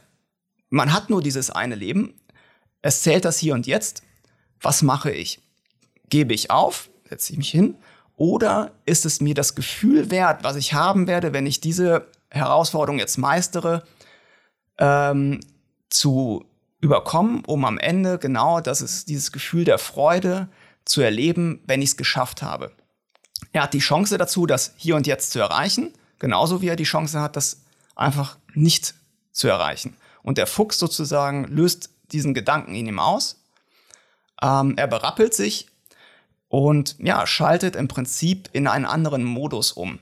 Ja, also er wird eben zu genau jenem Mensch, der nicht mehr fühlt und nicht mehr denkt, sondern der einfach nur noch ist. Und er läuft wie eine Maschine. Und das ist seine einzige Möglichkeit, oder das ist nicht seine einzige, aber es ist zumindest sein Weg, jetzt dem Hammermann äh, zu entgegnen, um ihm keine Chance mehr zu lassen. Das heißt, seine Schläge, die vorher immer brachial äh, zu hören waren, die verstummen, die Umwelt um ihn herum, die Bäume, alles wird unscharf, so wie das auch bei mir im äh, Marathon äh, wahrgenommen wurde. Ähm, das heißt, alles, was der Hammermann jetzt macht, hat keine Wirkung mehr. Einfach nur, weil er sich auf nichts anderes fokussiert, als auf diese zwei Meter genau vor ihm auf dem Boden. Und so, ja, überkommt er diese Hürde und der Hammermann realisiert, dass er einfach keine Chance hat, weil einfach er keine Wirkung mehr hat. Ähm, und so kommt der Läufer aus diesem Tunnel irgendwann heraus. Und das kennt man ja vielleicht auch, ne? wenn man äh, nach diesem Kampf irgendwann so diesen Moment erlebt, plötzlich läuft's wieder. Und das ist ja dann auch der Moment ja. im Film, wo man sozusagen ähm, wieder in diese Bewusstseinsebene mit dieser Schärfenverlagerung kommt, wo man auch so ein bisschen spürt, okay, er hat's geschafft, er ist durch und er ist jetzt aber auch wieder er, der Mensch, der Läufer, der die Umwelt um sich herum wahrnimmt. Ja, wenn man dann so wieder zurückkommt, und das ist auch was, das ist aus meiner Sicht so Langdistanz spezifisch, auch gerade dann wirklich Triathlon Langdistanz, es passiert so viel und du, man geht so tief runter in seinen Emotionen und zehn Minuten später ist, als wäre es nie passiert. Und äh, dann ist man darüber hinweg. Und der Fuchs war für mich aber auch so der Punkt, sag mal so lapidar gesprochen war das so, die Realisation, entweder du kriegst das jetzt auf die Reihe oder du bist der Nächste, der hier am Streckenrand liegt, im übertragenen Sinne. So dieses, okay, da, das ist die Alternative und jetzt äh, get your shit together ja. Und dann geht's weiter. Ja. Nee, genau so ist es. Ich hatte ja mal auch ein Rennen ähm, in Hannover bei einem äh, Mitteldistanz. Da saß so ein Opa in seinem Vorgarten und mir ging's halt richtig dreckig. Und dieser Opa, der saß da nur so und es war so ein Moment, wo ich ihm in die Augen geblickt habe und das war auch so ein Moment, wo ich auf einmal so viel Kraft rausgezogen hatte. Und das ist ja alles dann, man verlässt ja auch so diese Logik, die man aus seinem Alltag kennt. Es geht ja ganz viel auf einmal um Glauben, um, um, um so eine Reise, Spiritualität und deswegen ist es ja auch so schwer, sich so ein Thema so zu nähern, auch, auch filmisch. Ne? Ähm, und ähm, weil ich glaube, in dem Moment, wo man versucht, es auch zu konkret darzustellen, wird es auch ganz schnell eben äh, ja platt wahrscheinlich. Richtig, ja. platt. Na, insofern ähm, war das natürlich mein großes Ziel auch sozusagen, äh, viel Raum noch für äh, Interpretation für jeden einzelnen Zuschauer auch zu lassen. Ja, ich glaube, die ist auf jeden Fall da. Und da habe ich mich auch, deswegen habe ich mich auch so gefragt, wie sind die Interpretationen von dem, was man da sieht, weil ich da da ist so viel zu interpretieren in diesem Film. Allein mhm. jetzt der Fuchs ne, oder auch, klar, der Mann mit dem Hammer an sich, ähm, die Szenerie, die Einstellung, der Vertigo-Effekt, ähm, alles ist so relativ offen und man hat auch ähm, ich denke, von der, von der Länge oder vom Tempo her, das dann nach hinten zunimmt und dann wieder abnimmt, wenn der Moment ja sozusagen so überstanden ist, hat man aber auch die Zeit, das so sacken zu lassen, so ein bisschen zwischendurch und sich wirklich äh, die, äh, ja, die, die Gedanken mal wandern zu lassen in der Hinsicht. Und das macht es auch irgendwie so anders. Man, ja. ist, man ist natürlich so gewohnt, diese, ich sag mal, diese Nike-Werbespots Kurzfilme in zwei, zweieinhalb Minuten Länge, wo dann so auf die Kacke gehauen wird mit dem Offsprecher in Trailer-Manier und ähm, das ist so dieses so und durch und durch und durch und von, von hoher Intensität auf noch höhere Intensität, aber es ist, man hat eigentlich keine Zeit, mal einen Gedanken sacken zu lassen. Und das fand ich was nicht schön jetzt daran. Ja, das ist dann auch wirklich der Luxus von so einem Kurzfilmprojekt, weil es wirklich da dann eben diese künstlerische Freiheit und dann auch natürlich die Zeit gibt, äh, das so zu erzählen, wie es dann auch einfach äh, das Ding braucht, ne, um eben genau solche Sachen auszulösen. Ja. Daumen hoch von mir dafür. Ja. Gibt es zu wenig mittlerweile noch, finde ich, solche Sachen. Zumindest, die jetzt äh, in meine direkte Wahrnehmung äh, es schaffen. Auf jeden Fall. Vielleicht gibt es da mehr von. Ähm, aber das, was man dann halt so mitbekommt, auch dann äh, übers Netz, was natürlich auch gepusht wird von den Marken, ist oft ja sehr durchgestylt. Ne? Du, wie gesagt, keiner kennt es besser als du aus, ja. der, aus der Werbung. Äh, da, ja, es wird dann alles den Sehgewohnheiten so stark angepasst, dass es irgendwie vom, vom Tempo, von der Intensität oft relativ identisch ist. Ja, die, die Mechanismen und die Bilder sind ja auch in der, gerade in der Werbung natürlich äh, auch immer die gleichen. Ne? Also äh, insofern äh, wiederholt sich das in der Tat sehr, sehr viel. Äh, und natürlich wird auch äh, gerade an so einem heißes Thema, sage ich mal, wie so einen inneren Kampf, äh, wo es auch eben viel um Spiritualität geht. Der wird dann natürlich, das wird natürlich auch in Werbung erzählt, aber natürlich jetzt auch nicht in so einer abstrakten Art, würde ich jetzt mal sagen, wie es jetzt bei dem Film passiert. Mm, weil natürlich auch dann immer die Gefahr ist, dass manche Leute sagen, wow, das ist mir aber jetzt hier so ein bisschen zu verkopft oder mhm. äh, na, äh, ist mir auch zu hoch oder whatever oder auch zu anstrengend. Ähm, insofern, ähm, ja, wie gesagt, bin ich wirklich froh, dass es jetzt so einen Film gibt. Und das war ja auch so ein bisschen mein Ansporn, weil ich selber natürlich äh, bei der Recherche festgestellt habe, es gibt jetzt keinen Film, der den Hammermann schon mal irgendwie tatsächlich visualisiert hat. Also es, im besten Fall ähm, verbreitet sich der Film jetzt noch weiter und wann immer irgendwer über diesen Hammermann redet, kann man jetzt sagen, ey, es gibt doch da diesen Film. Äh, schau mal an, dann weißt du irgendwie, äh, äh, was er ist, äh, wie er vielleicht aussieht und wie du ihn aber auch vielleicht bezwingen kannst. Wenn jetzt jemand, der hier zuhört, den Film richtig geil findet, was kann er am besten tun, um das Ganze zu supporten dahinter? Also irgendwie den, den Film zu pushen oder keine Ahnung, vielleicht gibt es da noch Möglichkeiten, kann, was auch immer. Ja, also äh, Freunden der Oma erzählen natürlich äh, viel, äh, einfach drüber quatschen und natürlich irgendwie in Zeiten von Social Media ähm, jeder Like oder auch irgendwie die Leute, die das teilen oder auch die äh, vielleicht Kontakt zu Sport, Sportlern haben, äh, Leistungssportlern, äh, die den Film noch nicht kennen, aber vielleicht eine Fanbase haben, ähm, Sportvereine. Also wer immer da draußen irgendwie die Möglichkeit hat, den Film so ein bisschen unters Volk zu bringen, und es ist ja wirklich, ist ja jetzt kein, ist ja überhaupt keine Werbung oder sonst was, es ist wirklich ein, ein Kunstprojekt. Ähm, aber was eben wirklich ganz, ganz stark auf, auf Triathleten und Läufer und Austauschsportler ausgerichtet ist, ja, würde ich mich riesig freuen, einfach da so viele äh, Leute als Zuschauer zu gewinnen, wie irgendwie möglich. Ja, ich denke mal, das kriegen wir hin, das ein bisschen zu supporten. Da mache ich mir keine Sorgen, das werden wir auf jeden Fall äh, tun. Was ich aber natürlich noch fragen muss, was mich noch interessiert, ähm, wie groß war denn die Crew, mit der du da gedreht hast? Also was, was für eine Größenordnung kann man sich da so vorstellen, wenn wir jetzt mal, mich interessiert noch mal so ein bisschen so die Produktion ja, ja. so, ne? Das ja, ist kein Geheimnis. ähm, nee, wir haben, es gab ja einen Teil des Drehs in Deutschland, in der Höhle, ähm, in der Eifel war die, wo der Hammermann gewesen ist. Das war mhm. aufwendiger von der Crew, da waren wir so um die 25 weil diese Höhle natürlich ausgeleuchtet werden musste. Ähm, das heißt, es war auch ziemlich unwegsam vom Gelände her. Wo war das in der Eifel? Ähm, das war in der Nähe von Niedecken. Also wo man auch gerne mal mit dem Rad vorbeifährt. Okay, ja, da war ich noch nie. Ähm, ah. Sag mir jetzt nicht, wo ist das, wenn man, äh, was ist so die nächste größere Stadt? Ähm, äh, Niedecken ist schon. Ist die nächste ja, größere Stadt, okay. Ja, ja, ja. Also äh, da gibt es nicht so viele Eifel. Städte. ja. ähm, und ähm, also da waren wir so um die 20. Wir hatten natürlich auch viel Kostüm und Maske und der Szenenbildner mit dem Hammer. Wir hatten auch diesen Felsen, auf den da gehauen wird, den haben wir gebaut. Ähm, den haben wir noch da reingeschleppt, weil den gab es da nicht. Der war dann nach dem Dreh auch durch. Ähm, wurde in Einzelteilen, Einzelteilen wieder rausgebracht. Ja, da, da, hat Dave ganze Arbeit geleistet. In Slowenien, äh, da waren wir kleiner, weil es ging wirklich nur noch, ähm, da waren wir so zehn äh, mit einem Quad haben wir den Läufer quasi äh, begleitet. Da war dann die Kamera drauf, wir hatten einen Ton. Äh, ich habe noch ein bisschen Maske nebenbei gemacht, indem ich immer wieder Schweiß äh, in, in, das Gesicht vom Sportler gespritzt habe. Ähm, und viel mehr waren wir dann nicht. Mhm. Auf was für einer Kamera habt ihr gedreht? Äh, auf der Alexa. Okay. Da es ist eine 35 mm ja, okay, Digitalkamera, ja. ja. Kein, nicht large, also kein Großformat, oder, sondern äh, die 35 mm Variante. Ja. Genau. Auf der Mini oder? Äh, ja, es war okay. die Mini, ja. ja. So.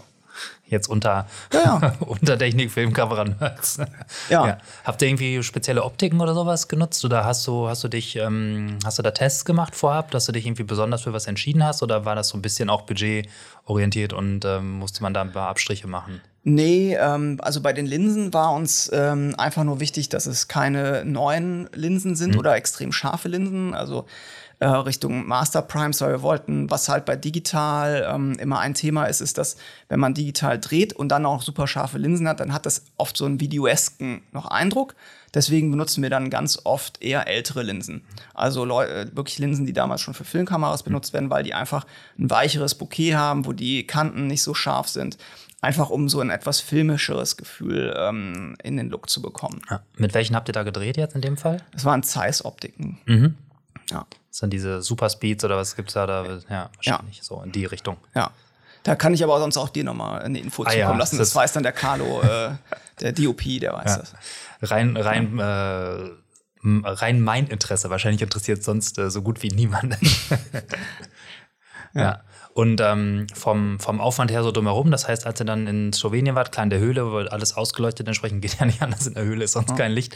Ähm, aber in Slowenien habt ihr dann hauptsächlich mit, mit äh, Natural Gar nichts. Äh, genau. Wir hatten das Riesenglück, muss man sagen, in Slowenien äh, mit dem Wetter, weil bei diesem äh, Bergpassage hatten wir natürlich den schönsten Nebel, den man mhm. sich vorstellen kann.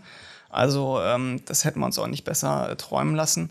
Mm, und wir hatten auch am zweiten Tag einen durchweg bedeckten Tag, ähm, was jetzt bei einem Werbefilm für, sage ich mal, Coca-Cola nicht so gut gewesen wäre, weil alle wollen immer Sonne und, und Happiness. Aber das ist ja jetzt hier ein anderes äh, Projekt mit einer anderen Stimmung. Und da war dieses bedeckte, ähm, der bedeckte Himmel einfach für uns auch ein Traum, weil es natürlich alles so eine äh, ja, etwas düstere ähm, Atmosphäre hm. auch schon setzt. Ja, passte auf jeden Fall gut. Ja. Muss man dann auch das Glück haben, oder ist in Slowenien immer so Wetter? nee, das hätte auch schief gehen können. Also wir haben natürlich extra im, im Februar, äh, in dem März war es gedreht, einfach weil wir schon äh, die Chance erhöhen wollten, dieses richtige Wetter auch zu bekommen. Und ist gut gegangen. Ja, ausgezeichnet. Ähm, wie lange war dann der Prozess noch in der Post-Production? Also wenn Dreh war vorbei, wie äh, ging das dann relativ äh, easy, Schnitt, Ton und äh, weiß ich nicht, äh, Color Grading und dann war es das? Oder das zieht sich ja auch manchmal gerne, vor allem wenn es ein privates äh, Side-Project ist. Ja, also ähm, dazu muss man sagen, das äh, lief dann so gar nicht, wie ich mir das vorgestellt hatte, weil ich hatte einen, ich habe einen guten Freund in Shanghai, da wo ich auch damals schwimmen gewesen bin, und der sollte das eigentlich schneiden. Ähm, da ich ihn ja nicht bezahlen konnte, ähm, musste er seine Jobs immer vorziehen mhm. und äh, wo er eigentlich immer Zeit hatte, hatte er in diesem Jahr null Zeit und so zog sich das und zog sich das und nach sechs Monaten wo nichts passiert war, äh, habe ich dann irgendwann die Reißleine gezogen, weil ich einfach verrückt geworden bin und habe dann mich auf die Suche eines neuen Cutters gemacht und bin dann in Köln fündig geworden ähm, der Marvin Kühner. Also wenn ihr mal einen guten Cutter braucht, ähm, kann ich euch wirklich allerwärmstens ans äh, Herz legen. Hat das dann übernommen und hat auch wirklich einen super tollen Job gemacht. Ähm, äh, diesen Film, der nun wirklich nicht einfach ist zu schneiden, zumal auch äh, die Struktur und auch manche Ideen äh, auch gar nicht so feststanden schon beim Dreh. Also vieles hat sich dann auch im Schnitt erst ergeben. Und ähm, ja, dann bin ich eben zu der wirklich lokalen Lösung übergegangen, die auch wirklich, ähm, ja, auch wirklich einfach so froh gewesen bin, ihn entdeckt zu haben und das mit ihm machen zu können. Also, das war, das heißt, der war dann nach dem halben Jahr Warterei, ähm, wir haben irgendwie dann zwei Monate geschnitten, immer mal wieder mit Pause. Aber nach zwei Monaten Schnitt war dann ähm, der Schnitt fertig und konnte ins Grading gehen. Ja, und dann, das hat wahrscheinlich dann auch jetzt dann ein paar Tage noch gedauert, wahrscheinlich, und dann was durch, ja. Genau, Grading ging super schnell. Ähm, und äh, parallel lief ja auch schon die Vertonung, das war dann auch nochmal nicht mehr aufwendig. Das Sounddesign ist äh, äh, auch sehr aufwendig gewesen, aber war natürlich extremst wichtig, dass das, ähm, weil es einfach auch so viel von der Story erzählt.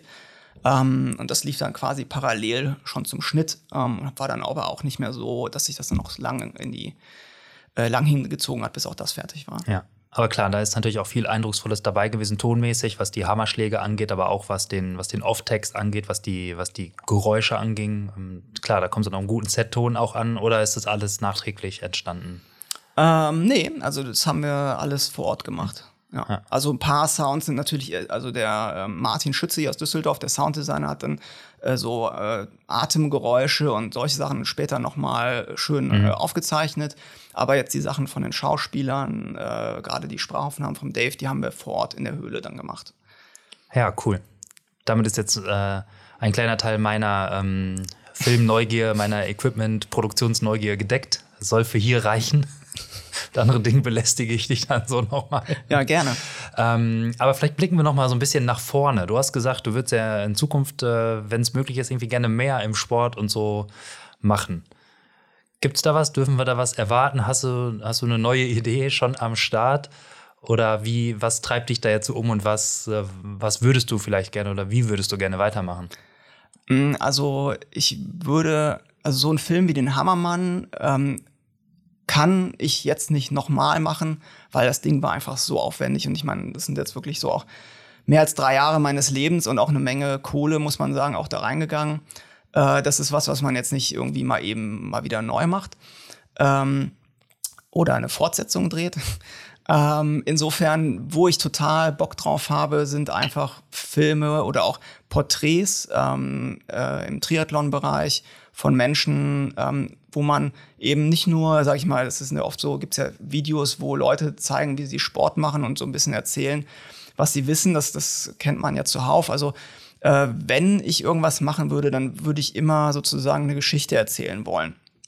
Und das kann eine Dokumentation sein, das kann aber auch ähm, ja wie so ein, so ein Kurzfilm, fiktionales Porträt sein. Also das sind Sachen, die mich total reizen. Ähm, ich muss aber auch gestehen, dass ich gerade da auch eher noch in so einer Such- und Findungsphase bin, ähm, um dann äh, ja zu wissen, wo jetzt dann in Zukunft die Reise hingeht und in welcher Form dann ich das auch mache.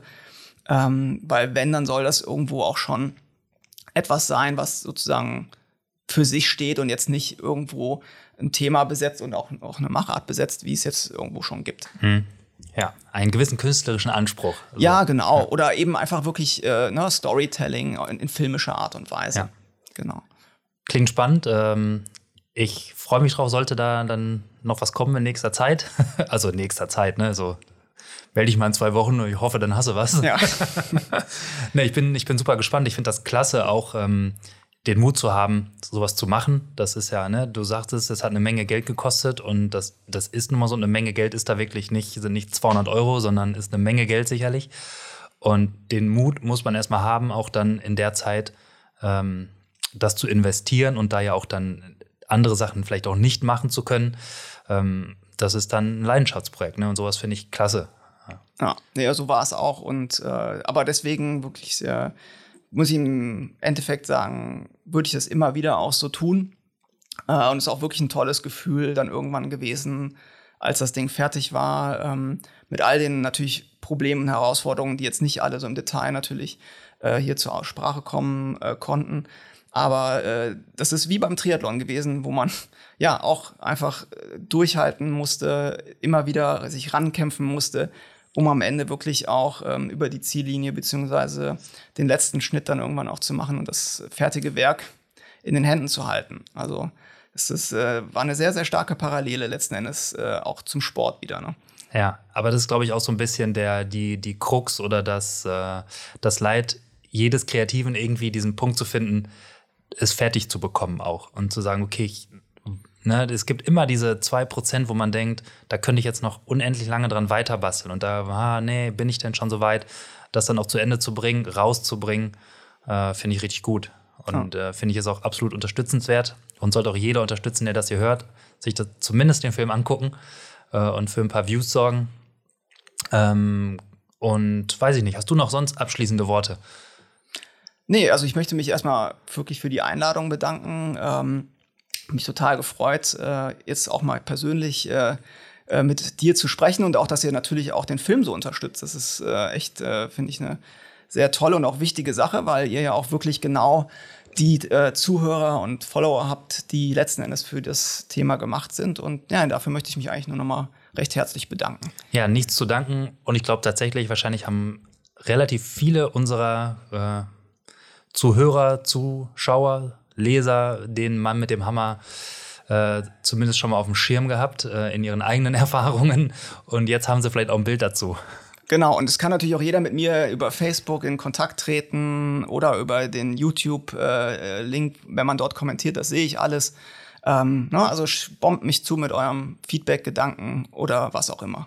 Genau, ihr könnt ja alle mal eure Interpretationen des Films als Kommentar unter das YouTube-Video schreiben und dann gucken wir mal, was da alles noch so kommt und wie ihr euch den Mann mit dem Hammer so vorgestellt habt und was für euch der Fuchs ausgesagt hat und wie ihr das so empfunden habt. Fände ich super spannend. Ja, Dito. Gut, machen wir Deckel drauf. Danke dir. Ja, danke dir.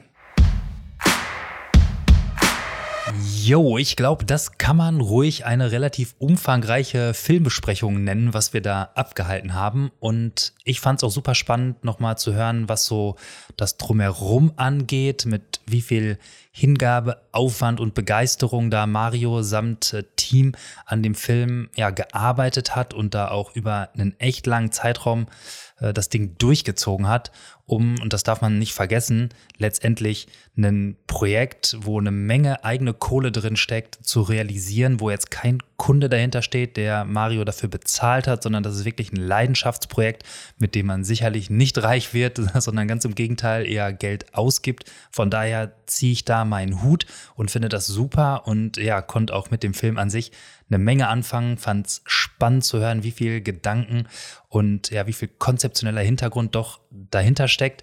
Ich fände es aber, wie schon im Podcast auch erwähnt, super mal zu hören, was ihr vom Mann mit dem Hammer haltet und wie diese Geschichte so in euer Bild im Kopf passt oder wie es dazu passt. Also lasst uns das doch mal wissen. Und wenn euch diese Podcast-Episode grundsätzlich gefallen hat, dann lasst uns doch super, super gerne eine Bewertung in der Apple Podcasts App da. Das hilft uns auf jeden Fall weiter, den Podcast einer größeren Menge an Menschen sozusagen zugänglich zu machen und diese Themen zu verbreiten. Ansonsten, wenn ihr Fragen habt, schickt uns eine Mail an podcast.pushing-limits.de oder kommentiert auf den Kanälen, die wir alle so haben. Oder tut doch gar nichts davon und zieht euch einfach weiter unsere Podcasts und unsere Inhalte rein und habt eine gute Zeit und seid sportlich, fleißig, aktiv und gesund und alles, was dazu gehört. Macht's gut. Ciao, ciao.